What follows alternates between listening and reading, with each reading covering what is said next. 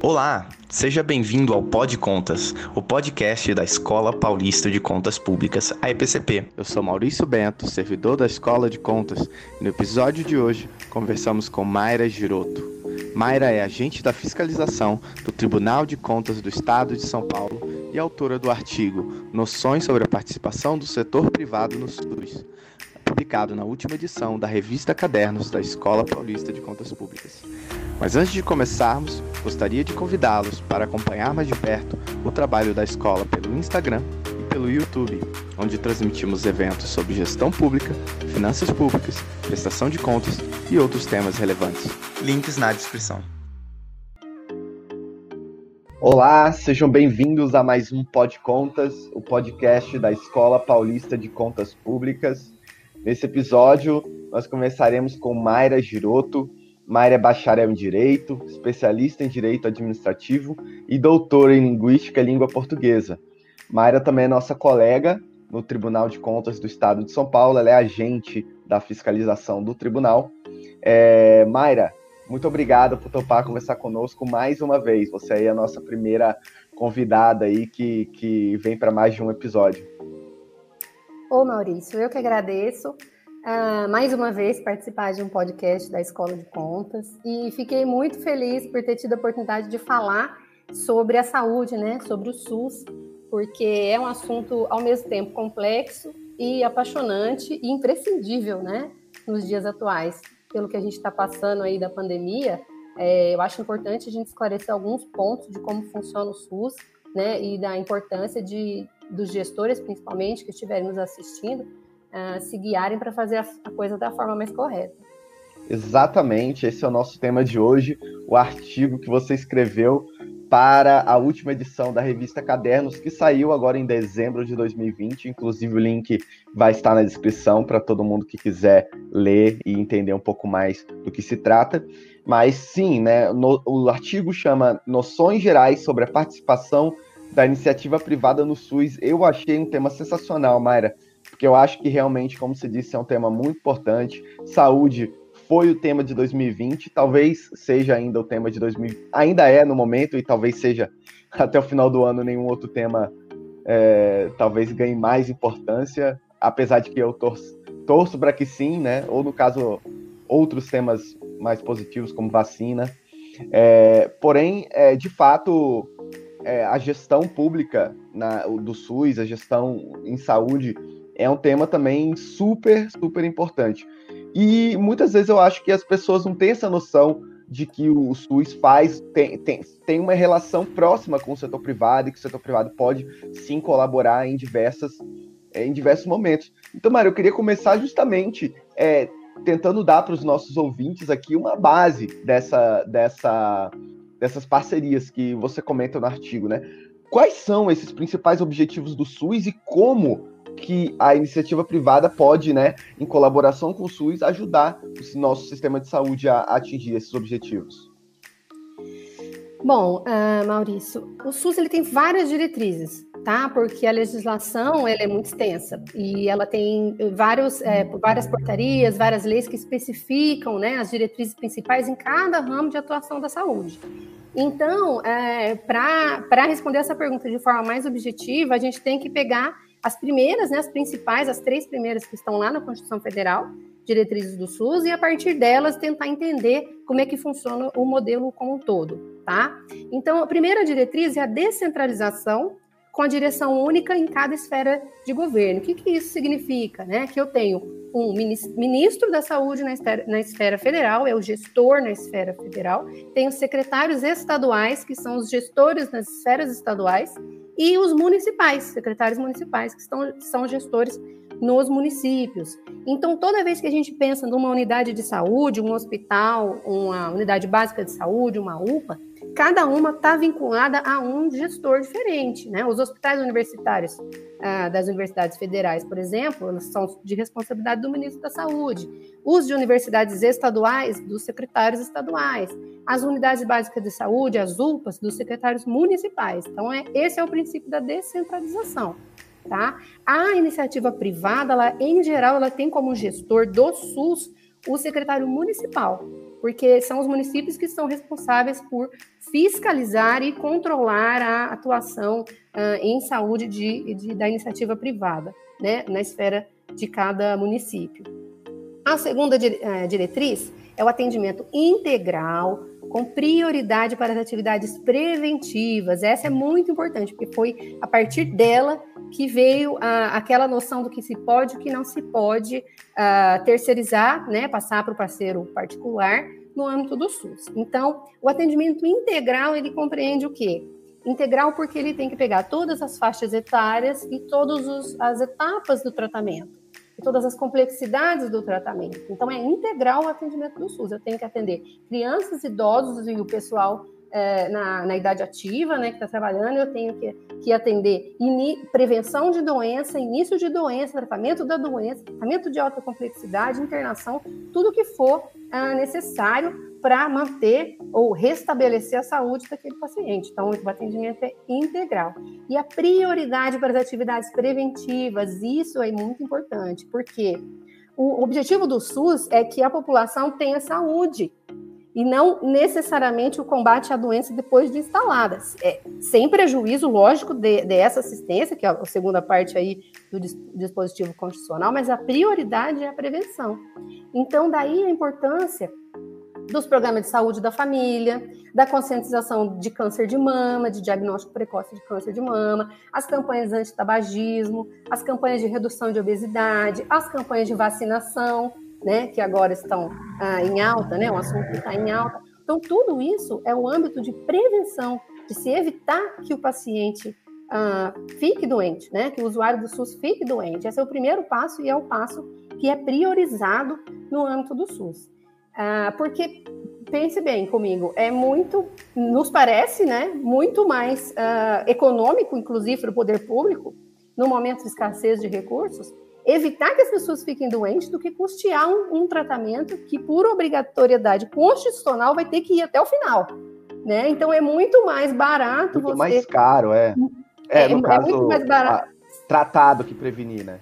Exatamente. Então, por isso que é a lógica da, da, da, de priorizar a prevenção, é, ela faz muito sentido no âmbito público, porque se eu quero economizar, então eu vou evitar que a pessoa fique doente. Né? Assim, eu não gasto tanto com o tratamento. A terceira diretriz é a participação da comunidade. É aí que entra a, a complementação pela iniciativa privada, né? Porque é dever do Estado garantir a saúde da população, mas esse dever não exime toda a iniciativa privada. E a iniciativa privada ela compreende os usuários do SUS, né, que, que são aqueles que responsáveis, por exemplo, pelo controle externo, por fazer ah, reclamações, denúncias, né, eles têm as enquetes de satisfação de usuários, né, em todas as unidades de saúde agora, a parte da legislação é, obriga que se, que, se né, que se pergunte, que se questione, que se tenha um canal de, de denúncias e reclamações, ah, a participação em conselhos, conselhos municipais, estaduais e nacionais de saúde, principalmente os municípios têm muita dificuldade em, em, conseguir representantes dos usuários do SUS dispostos a participar dos conselhos, mas é uma participação muito importante, né? E a, da, da, própria pessoa ou, ou, instituições privadas, o crime de omissão de socorro, né? Então você não pode omitir socorro a uma pessoa que esteja ferida, né? Dar aquela primeira atenção, nem que seja chamar a ambulância, que seja, né? Então essa é a participação da comunidade a participação de instituição privada, a participação inclusive do, do indivíduo, né? E uh, é dentro dessa participação da comunidade que entra a questão da participação complementar no SUS, mesmo na rede do SUS, pela, pela, pelas filantrópicas, né, ou mesmo por, por, entidades com fins lucrativos, e a, e a participação suplementar, que é da saúde privada mesmo, né? Do, dos hospitais privados, das instituições privadas e dos planos de saúde. É suplementar porque quem tem condição de pagar, paga e eles participam de que forma? Desonerando o SUS. Então, se as pessoas que têm condição de pagar estão pagando seu plano, estão pagando seu tratamento, é, é, é, também, por via indireta, uma participação dessas instituições privadas no SUS, porque elas estão desafogando o sistema. Tá? E aí, uh, a gente, é, a pergunta, né, como é que eles podem ajudar, como é que a instituição, como que as instituições privadas podem ajudar, né, o SUS, eu acho que de todas essas que eu falei, de todos os exemplos que eu dei, se cada um fizer o seu papel, né, é, já o SUS já fica bem menos, menos afogado, menos sobrecarregado, né? Então, se as empresas que fornecem fazem um preço justo, fazem um preço de mercado, elas não têm lógico fazer empresa com, com fim lucrativo, ela não vai fazer filantropia, né? Mas uhum. ela pode sim praticar um preço justo. Você vai evitar superfaturamento, né, preços abusivos. Então, se cada indivíduo fizer a sua parte, participar, criticar, fiscalizar, apontar, então, assim, a, a participação é, da comunidade no SUS é importantíssima e ela tem várias, várias modalidades, né? Perfeito, Maré. Realmente, é, é, as modalidades são diversas, né? Porque os agentes também são diversos. O cidadão fazendo controle social, as, as empresas, as, as instituições é, filantrópicas, né? Então, cada um aí com o seu papel, né? Mas sobre, sobre é, o artigo, você, você, menciona a Constituição, a Lei 8080, uma série de, de normas que regulam é, a participação da iniciativa privada no SUS, a colaboração, né, tanto em termos de, de a saúde se dá, como você falou, do, de modo complementar, mas também de modo suplementar, são coisas um pouquinho diferentes. Mas queria que você falasse então um pouco mais, Mayra, sobre é, quais as principais áreas em que o setor privado pode atuar? Como se dá essa, essa atuação mais direta aí da, da iniciativa privada no SUS? Então, é, exceto por essa atuação primária, essa atuação preventiva que eu falei, né, que é de saúde, que é saúde básica, né, que é o primeiro atendimento, exceto por em geral, tá? Exceto por essas atividades, o setor privado ele pode participar em todas as, em todos os ramos, em todos os níveis de complexidade do SUS, tá? Uh, como que se dá essa participação? Para as entidades filantrópicas, para as entidades do terceiro setor, sem fins lucrativos, existem N números né, de é, modalidades de, de, parcerias que o poder público pode firmar com essas uh, entidades sem fins lucrativos. As entidades com fins lucrativos, elas participam de, através de licitação mesmo, né, de prestação de serviços, de fornecimento de insumos, através de contratos administrativos, através de processos licitatórios, tá?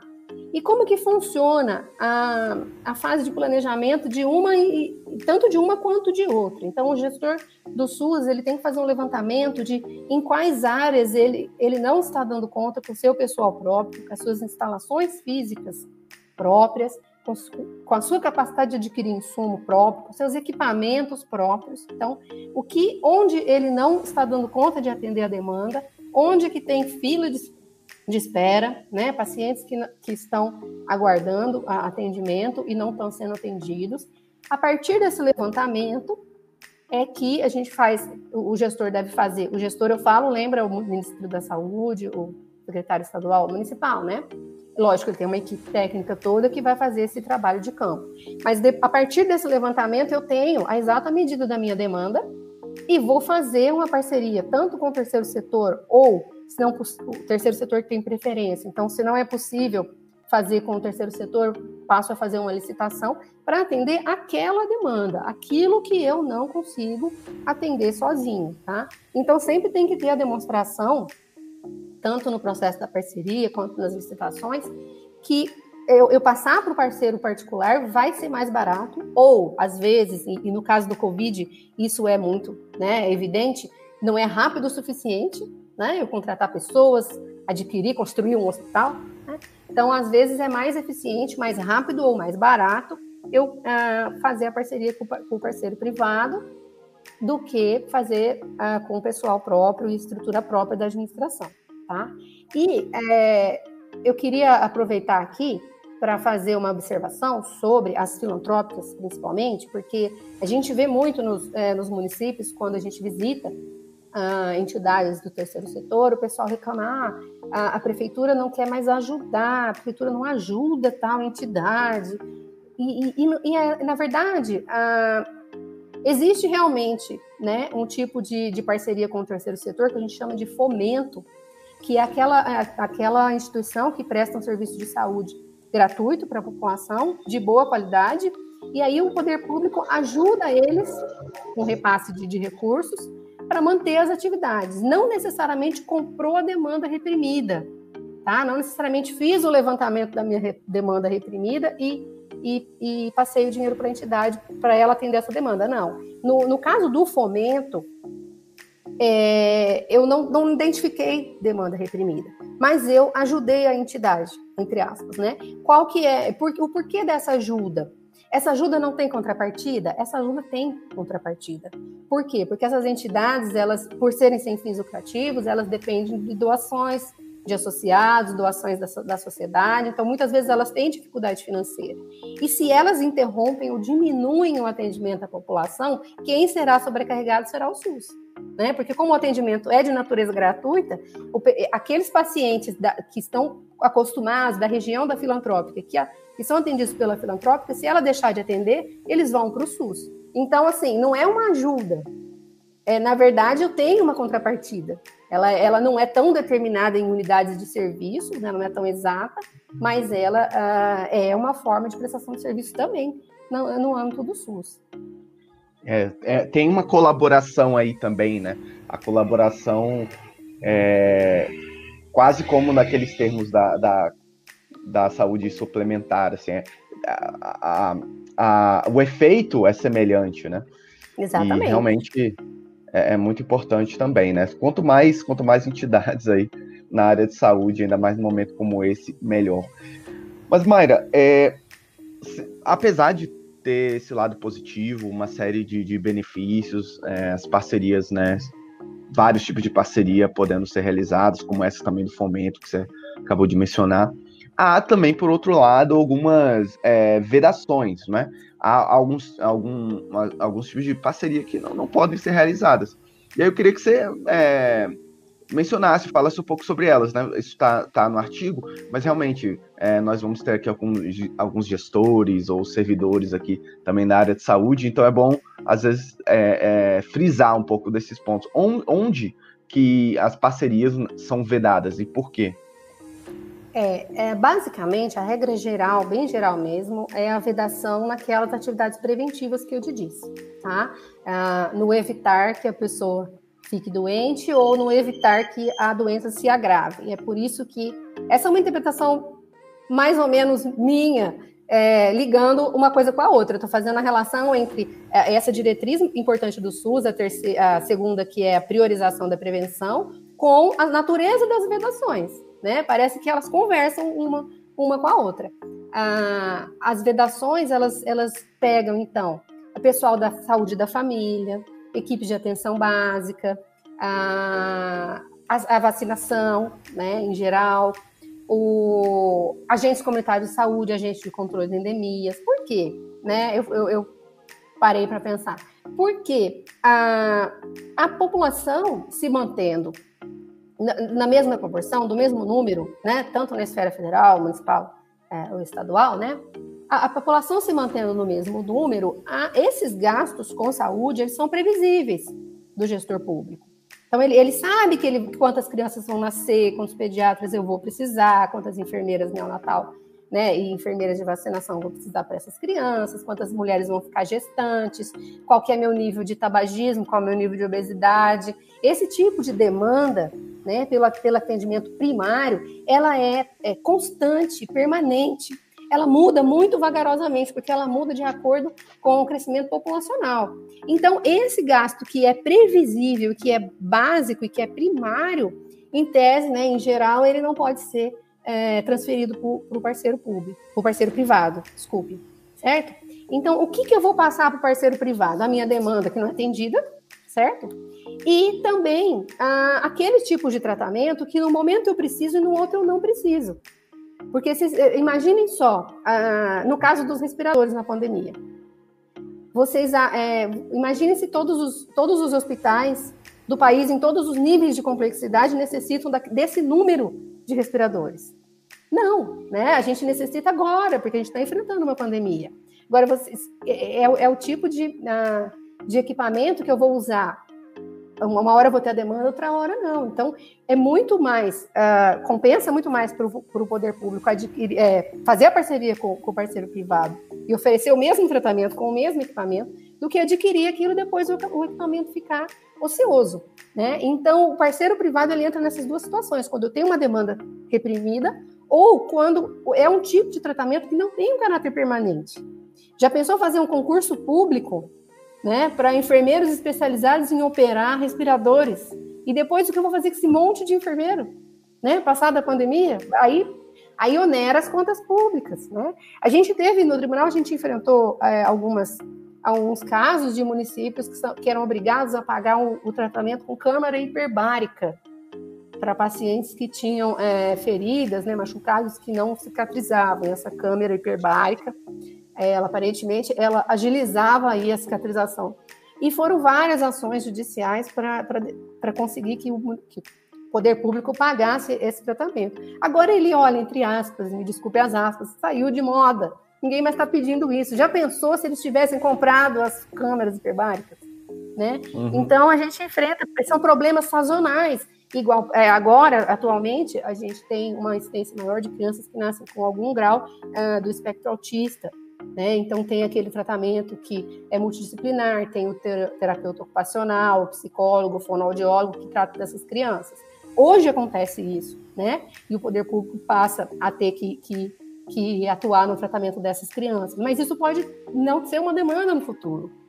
Então, determinados tipos de, de, de, de, de serviços é essencial a, a parceria com, com, a iniciativa privada, porque eles podem não ser permanentes e aí o município onerou suas contas, tanto do ano em que, em que foram adquiridos ou contratados o pessoal, quanto para frente, né? Porque esse pessoal fica, esse material fica, e, e às vezes foi um gasto que mais para frente não vai se justificar.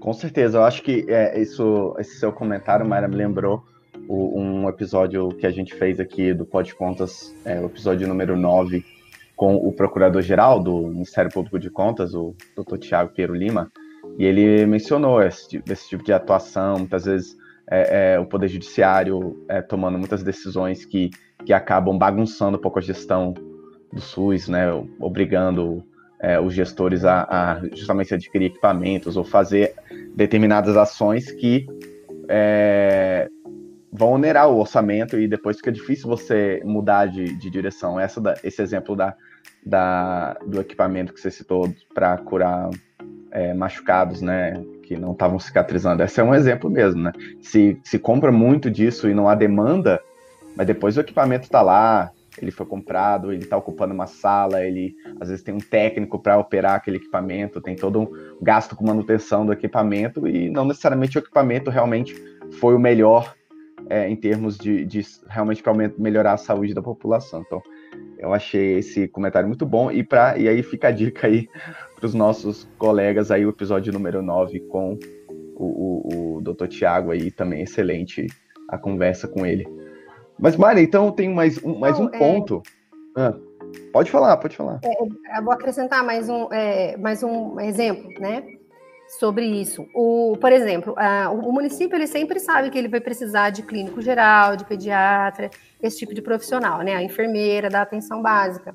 Mas ah, outras coisas como esse tipo de tratamento do autismo, da, da do, da, da, da Covid agora, né, da câmara hiperbárica, são coisas que podem não ser necessárias no futuro. Agora, uma coisa que chama atenção, que é um déficit que já já não consigo, a gente já é para mim, pelo menos é, é, difícil de compreender, é na área de diagnóstico, tá? Então, é, são, é, são, são pacientes aguardando não só o tratamento, como o diagnóstico. Então, o médico ele pede um exame e demora muito tempo para esse exame ser feito. Né? Então, aí eu acho que seria necessário fazer um levantamento se, eh, do porquê disso, né? E de onde que estão as, as principais demandas e as principais carências no setor de diagnóstico. Que, que a fila por exames, às vezes, é muito maior do que a fila pelo atendimento do médico especialista. Tá? Um exemplo que para mim é evidente que, que precisa ser suprido de, em caráter permanente é a ultrassonografia, tá? porque é um exame muito simples. É, é, o equipamento já é considerado muito simples, não é um equipamento caro, e a pessoa demorar para conseguir fazer uma outra, uma ultrassonografia de estômago, né? A, a única, única ultrassonografia que, em geral, a gente não tem problema é a de gravidez, né? De gestante.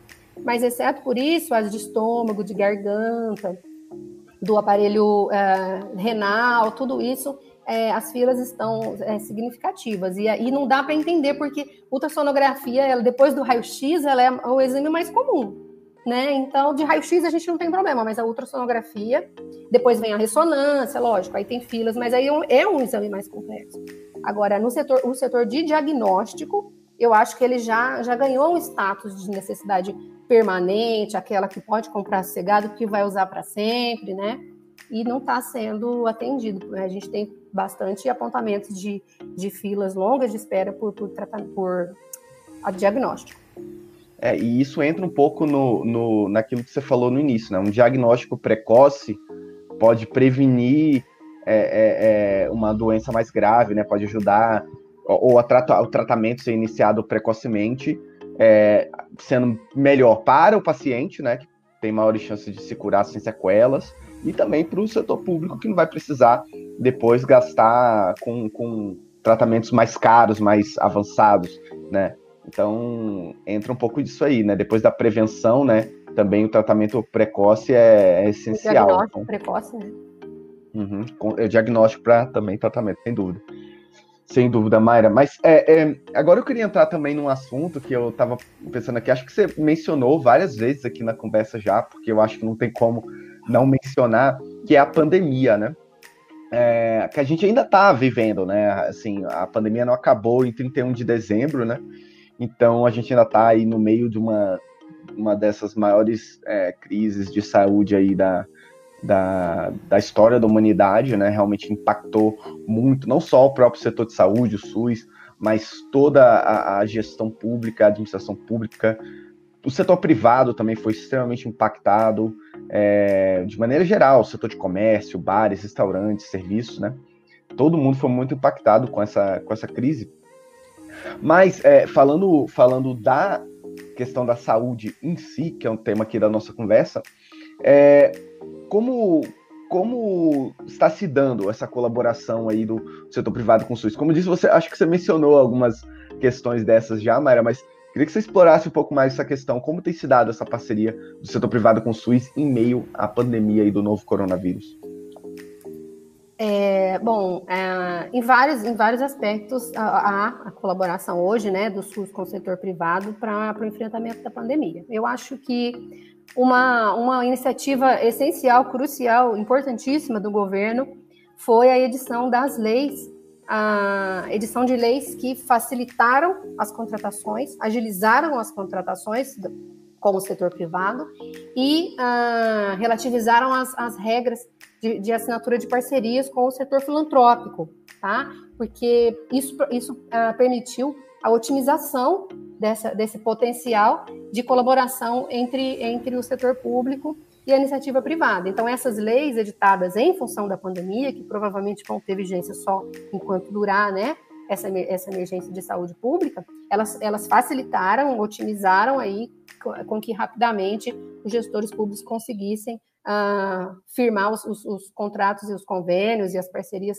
com o setor privado para agilizar e suprir a demanda uh, de atendimento na saúde, tá? Uh, o que eu acho uh, fantástico que aconteceu, que está acontecendo na, na, pandemia, é que a gente ouve uma notícia, por exemplo, o município tal tem tantos leitos, né, de UTI ocupados e tantos e tanto nível de ocupação e a gente e as pessoas não têm noção do quanto esses hospitais não são do governo, né? a, a maioria a grande imensa maioria dos, dos, municípios brasileiros não tem um hospital do governo. Não tem um hospital municipal, estadual ou federal. Esses hospitais no, no, no, interior do Brasil, eles são todos filantrópicos. Eles são todos filantrópicos. Então, esses níveis de ocupações e de leitos, em geral, a maioria que é mencionado são leitos da iniciativa privada, né? da, da, da, da do Hospital Filantrópico da Santa Casa, que firmou um convênio né, um, um contrato de gestão, termos de parceria, tem vários, né, vários tipos de, de parcerias, que firmou esse, esse, esse instrumento e está atendendo os pacientes. Os pacientes são do SUS, os dados são do SUS, né, mas o hospital em si, a estrutura é da iniciativa privada. Então, esse é, eu acho que é uma, é uma participação da iniciativa privada, a gente fala SUS, SUS, SUS, sim, não deixa de ser o SUS. É uma rede né, é, de atendimento hospitalar regionalizada, centralizada do SUS, mas o hospital em si não é. Então, essa é a principal participação, eu acho, uh, do terceiro setor aí, da iniciativa privada, uh, na, no enfrentamento da pandemia. E aí, por consequência disso, o que aconteceu? Os, os profissionais, você imagine aí, uh, no, dentro, é, numa unidade que seja municipal, mas que o município precisou terceirizar parte das equipes de saúde para dar conta da demanda, ou um hospital filantrópico, né? Todo mundo enfrentando uma doença que ninguém conhecia. Então, a lado a lado trabalhando o médico que é professor da universidade, o médico que é contratado CLT, o médico que é servidor público do artigo 2 da Constituição Federal e o médico que é prestador de serviço CNPJ e o médico que é empresa, é, empresa simples, individual. Todos esses trabalhando lado a lado por acerto e erro, chegando em um, um tratamento. Né? A gente sabe que houve aí muita divergência em relação ao melhor ou pior tratamento, esse ou aquele medicamento, mas não é nem disso que eu estou falando. Eu estou falando que, de alguma forma, todos eles juntos, lado a lado, desenvolveram opções de tratamento, né? muitas delas com sucesso em determinados estágios da doença. Então, querendo ou não, houve essa colaboração e eu acho que nem eles têm consciência disso, né? De que estava ali o poder público e a iniciativa privada lado a lado combatendo um problema de saúde pública. Ah, isso foi muito legal, né? E outra coisa que, que é interessante também é que os laboratórios né, privados, da iniciativa privada, maioria, maioria das vacinas foi é, desenvolvida por eles, né? E em tempo recorde. A gente tem aí uma, um monte de opções de vacina, cada uma tem né, suas críticas, suas aí, mas a gente tem um monte de opções. Em tempo recorde elas foram produzidas, e, principalmente pela iniciativa privada. Depois é lógico, é, universidades públicas, centros de pesquisas é, ligados à, parte acadêmica, né, governamental, aqui no Brasil também, inclusive, né, estão desenvolvendo tanto medicamentos quanto imunizantes.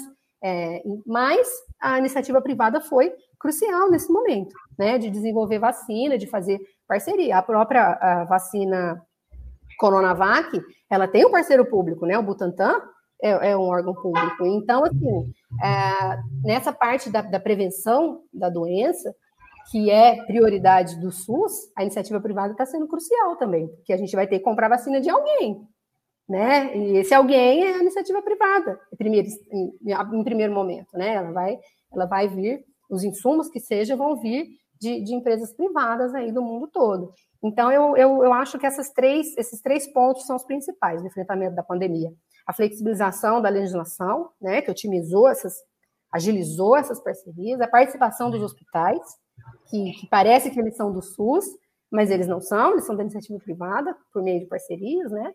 O trabalho conjunto, heróico, né, das equipes de saúde com médicos, cada um com um contrato diferente, que desenvolveram opções de tratamento aí, salvaram muitas vidas, né, com isso e, e a questão da, da, do desenvolvimento dos imunizantes. Né?